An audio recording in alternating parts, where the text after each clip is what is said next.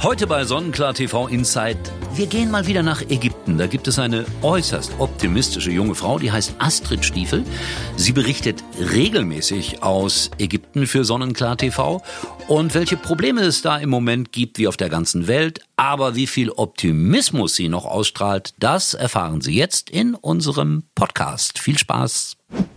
Unser kleiner Podcast äh, führt uns heute zum zweiten Mal schon nach Ägypten und Astrid ist äh, mit mir verbunden. Astrid, ich sehe dich trotz aller Krisen täglich fröhlich aus Ägypten. Wo nimmst du all deinen Optimismus her?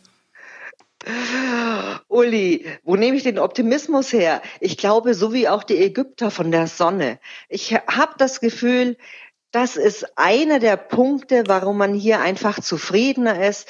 Das ist die Sonne, die gibt einem einfach in der Früh schon gute Laune. Das ist schon mal schön, dass man mit guter Laune zur Arbeit geht. Aber wie reagiert die Hotellerie, die Gastronomie im Moment in Ägypten auf diese Situation? Ähm, die Ägypter allgemein sind ja sehr kampferprobt und sehr leidensfähig. Und sie haben ja schon so viele Krisen mitgemacht. Das ist für sie ja nicht das erste Mal. Und vielleicht ist es auch ein bisschen ihr Glaube. Jedenfalls nehmen sie es gelassen.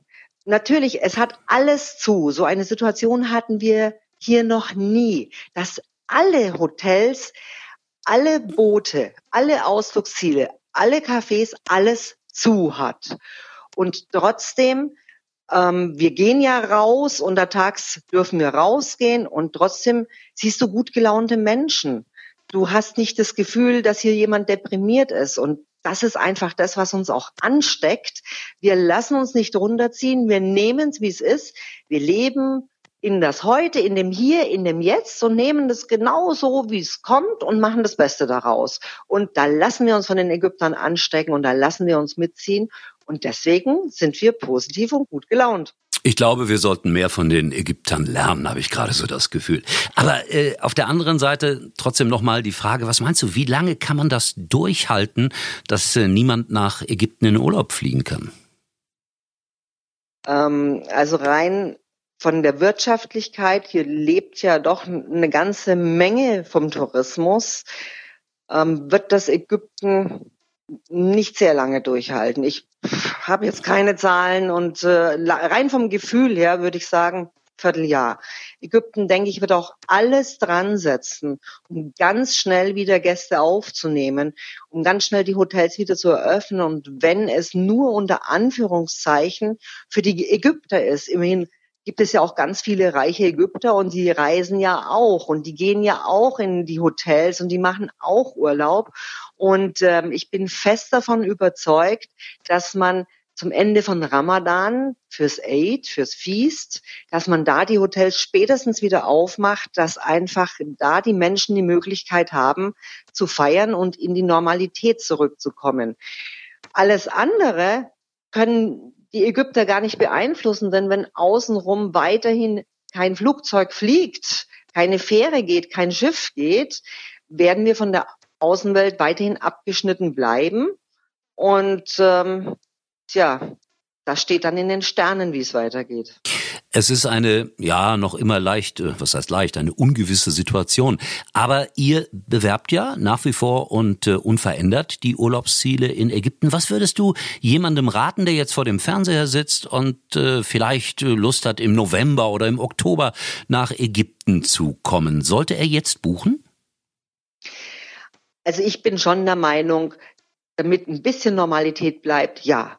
Plan doch einfach weiter irgendwann muss es ja wieder normal werden. Und äh, es ist ja auch schön, wenn man ein Ziel hat. Die Vorfreude ist ja so immer das Schönste. Und natürlich würde ich buchen. Denn ähm, allen Warnungen zum Trotz ob jetzt die Reisegesellschaften pleite gehen, ob die Flieger pleite gehen. Meine Güte, dann gehen sie pleite, das ist abgesichert, dann ist jemand anderes da. Es verschwindet ja nicht von der Welt. Also irgendwo wird schon weiterhin Reiseanbieter geben. Irgendwo wird schon weiterhin die Flugzeuge von einer Gesellschaft geflogen werden. Die Flugzeuge sind ja da, die Reiseagenturen sind da, die Hotels sind da. Also sie, sie müssen ja irgendwann wieder aktiv werden. Und Ja, die Vorfreude ist die schönste Freude. Deswegen ne, lasse ich es mir auch nicht nehmen. Ich plane meinen Urlaub. Ich habe meinen Flug gebucht für Dezember nach Deutschland. Bei uns ist es ja immer andersrum. Ich habe meine Kreuzfahrt gebucht und ich werde auch weiter buchen. Und wenn das zu dem Zeitpunkt nicht geht, dann verschiebe ich das und mache den nächsten Zeitpunkt. Irgendwann geht's wieder los. Aber sag mal, und jetzt werde ich ganz privat, ist da nicht irgendwie eine Hochzeit geplant demnächst in Deutschland? Ähm, die wäre, wäre jetzt geplant gewesen. Auch die haben wir verschoben auf unbestimmte Zeit. Ja. Und nehme mir doch nicht meinen Schluss von meinem Buch vorweg. Das wäre ja eigentlich mein Schlusskapitel gewesen, wo ich mir jetzt echt überlegen muss, ob ich das umschreiben muss. Äh, ich kenne mich ja ein bisschen aus damit. Also ich würde es vielleicht offen lassen. Dann ist dann auch Platz für eine Fortsetzung unter Umständen da. Aber du verrätst jetzt etwas. Du hast, äh, ich habe da reingeschaut und viel davon gelesen. Äh, du hast ein schönes Buch geschrieben, eine Lebensgeschichte voller Höhen und Tiefen. Und am Ende des Tages, und das ist das Schöne an diesem Buch, kommt immer wieder das raus, was jetzt auch in diesem Gespräch schon herausgekommen ist. Du glaubst an das Leben, du bist dafür, dass wir kämpfen, dass wir etwas Positives umsetzen. Sag mal, äh, ich weiß ja so ungefähr Bescheid, aber ich will es von dir wissen. Wann gibt's das Buch denn dann endlich? Ich will es von dir wissen. Das Buch kommt spätestens zum 1. Mai raus. Das glaube ich auch. Mhm. Na? Ja, ich bin da sehr optimistisch. Da, ich habe das Cover genau. gesehen, ich habe es gelesen, ich habe das Lektorat mitbekommen. Also wir können ja hier schon ruhig ein bisschen Werbung dafür machen. Es lohnt sich. Es ist eine so spannende Lebensgeschichte, dass ich nur sagen kann, man kann da selbst sehr viele schöne Rückschlüsse draus ziehen. Äh, wie wird's heißen? Die Stiefelbachs. Guck mal, das haben wir synchron genau, gesagt. Das ist so eine Mischung aus Diefenbach, Andreas sein Name und mein Name ist Stiefel. Und äh, man kann ja mal schon erzählen, wir haben ja früher zusammen gearbeitet und tatsächlich wurden wir da schon die Stiefelbachs gerufen, obwohl wir noch per Sie waren. Also wir waren irgendwie, wie sagt man, ein Deckel und ein Topf.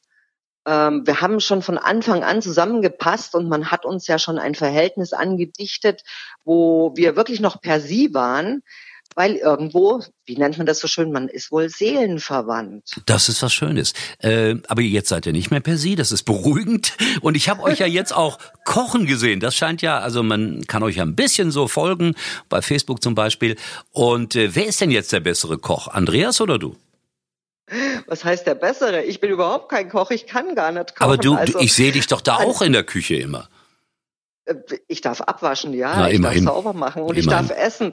Äh, der Andreas äh, sagt immer sehr provokant, die Astrid kann nur zwei Sachen. Das ist Nudelsalat und das sind Kässpätzle.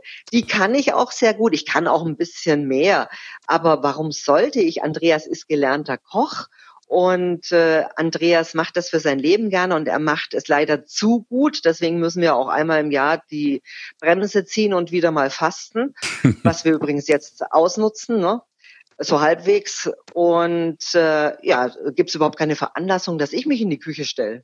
Gut, dann äh, hast du das hier richtig gestellt. Wie die Weißwurst nach Ägypten kam, ist ja so ein wenig der Titel eures Buches. Ja, und äh, kann man das vielleicht hier schon mal verraten, wie die Weißwurst nach Ägypten gekommen ist? Ja, die Geschichte fing ganz, ganz früh an, zu der Zeit, als wir noch gependelt sind. Und wir haben ganz schnell Kontakte gehabt zu Leuten, die hier leben. Und wir haben sofort gemerkt, etwas vermissen die Menschen ganz, ganz arg. Und das ist die deutsche Wurst. Also die Wurst in Deutschland ist ja wirklich auf der ganzen Welt einzigartig und sehr, sehr vielfältig und sehr, sehr gut. Und da wir in Bayern gelebt haben, haben wir natürlich immer gerne Weißwurst gegessen.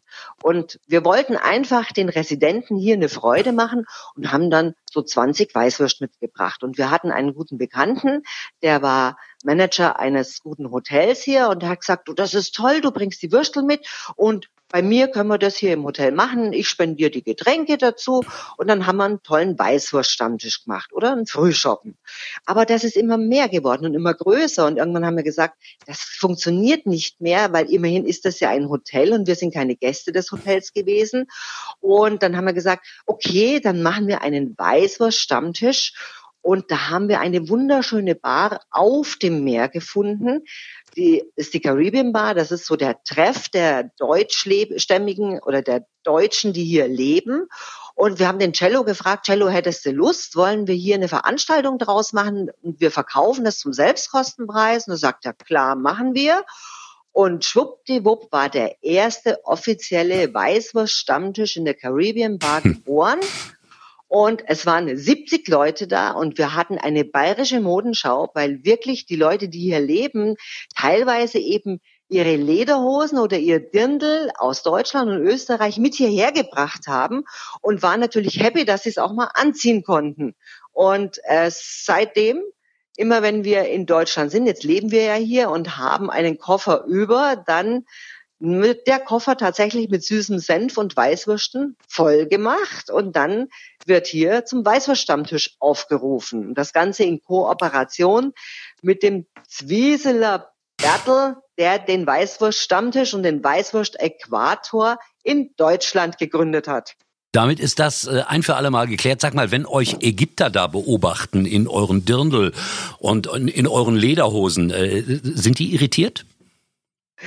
Die schauen bestimmt genauso wie die Deutschen einer vollgecoverten Frau in Deutschland nachschauen. Ja, genauso gucken die Ägypter uns hier nach und schütteln den Kopf und denken sich, meine Güte, die armen Deutschen müssen sich in so ein enges Gewand zu unbequem reinzwängen. Da denke ich immer dran, siehst du, so sind die verschiedenen Kulturen und so wird man bemitleidet von den anderen. Gott sei Dank. Äh, Astrid, eins noch, wann seid ihr wieder auf Sendung? Wann und wie regelmäßig wird aus Ägypten berichtet bei Sonnenklar TV? Ähm, zwei bis dreimal in der Woche sind wir bei Sonnenklar zu sehen. Aber du weißt ja, du bist ja selber für Sonnenklar unterwegs, wie spontan das ist. Das heißt, abends gegen 5 Uhr erfahren wir, ob wir am nächsten Tag auf Sendung sind. Deswegen kann ich gar nicht sagen, Wann? Also einfach schauen, man, ich sehe euch ja doch mit einer gewissen Regelmäßigkeit dort, ja. Wir so, posten das immer, sobald genau, wir es wissen. Genau, genau, da seid ihr sehr stark. Äh, dann bedanke ich mich fürs Gespräch und äh, wir freuen uns dann auf diese spannende Lebensgeschichte. Eines muss ich euch noch mitgeben, wenn ihr noch jemanden sucht für die Hochzeit, der das Ave Maria singt, ich würde mich anbieten. Du bist gebongt. Ja, das Schöne da daran ist, ich jetzt drauf. Alle, ich bestehe drauf. Alle haben Tränen in den Augen, ja, vor Entsetzen, aber Tränen in den Augen, ja. So, das Astrid. ist mir egal und das wird über Facebook live, oh Gott. wird das live äh, Das würde ich, das würde ich jetzt nicht versprechen, ja. Könnte mein Image kaputt machen. Trotzdem, lieben Dank fürs Gespräch und das Schöne an diesem Gespräch war, dass wir beide, glaube ich, sehr viel Optimismus versprühen konnten und das ist ganz wichtig in diesen Tagen. Bleib gesund. Danke, du auch. Grüße nach Deutschland. Tschüss. Astrid Stiefel, optimistisch und äh, ich hoffe, die Hochzeit kann bald stattfinden und ich komme irgendwie raus aus der Nummer, dass ich da das Ave Maria singen muss. Gestern habe ich übrigens die kleinste Hoteleröffnung der Welt in Essen vorgenommen, direkt gegenüber der Messe. Das war sehr ungewöhnlich. Zwei, drei Leute waren nur da. Wir haben in die Apartments geschaut und es war jede Menge Polizei um uns herum. Aber auch nur deshalb, weil da eine Polizeiwache war. In diesem Sinne, wir hören uns wieder nächste Woche hier bei Sonnenklar TV Inside. Sonnenklar. Viel mehr Urlaub.